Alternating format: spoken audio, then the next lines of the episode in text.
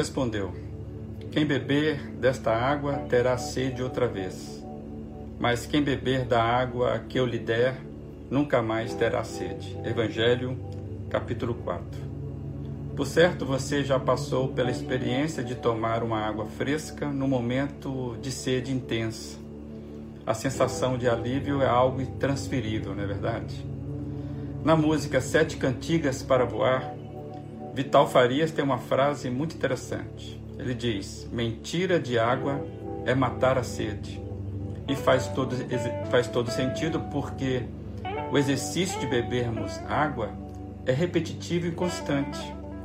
Ou seja, a água não mata de fato a sede. A água sacia a sede por um tempo.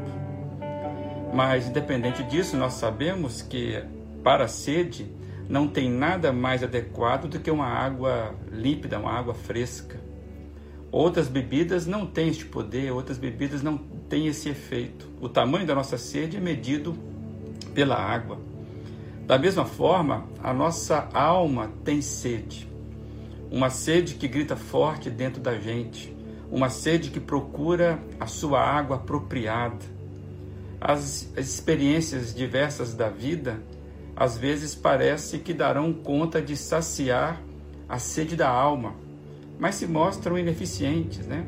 Riqueza, beleza, consumo, vitalidade, fama, festas, religião, todas essas experiências se revelam falhas diante da sede da alma.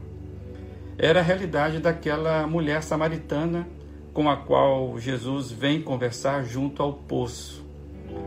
Ela já tinha experimentado muito da vida, já tinha passado por cinco relacionamentos frustrados. Jesus enxerga ali uma alma buscando saciedade em lugares errados. Assim como a sede física reconhece a água como alimento preciso, como alimento correto, eficaz, Jesus é o alimento para a sede da alma. E é Ele mesmo que diz isso. Quem beber da água que eu lhe der nunca mais terá sede. É a fala de Jesus para aquela mulher sedenta de uma satisfação de alma. E mais, Jesus vai dizer em outras ocasiões. Diz o texto de João capítulo 7. Jesus levantou-se e disse em alta voz: Se alguém tem sede, venha a mim e beba. Quem crer em mim, como diz a Escritura, do seu interior fluirão rios de água viva. E ainda tem uma, uma, uma expressão de Jesus muito forte, que todos nós conhecemos, registrada no Evangelho de João, capítulo 6. Então Jesus declarou: Eu sou o pão da vida. Aquele que vem a mim nunca terá fome. Aquele que crê em mim nunca terá sede. A vida é uma fábrica de águas mentirosas que prometem matar a sede da nossa alma. Jesus está hoje se apresentando a nós, a todos nós, como fonte segura e certeira.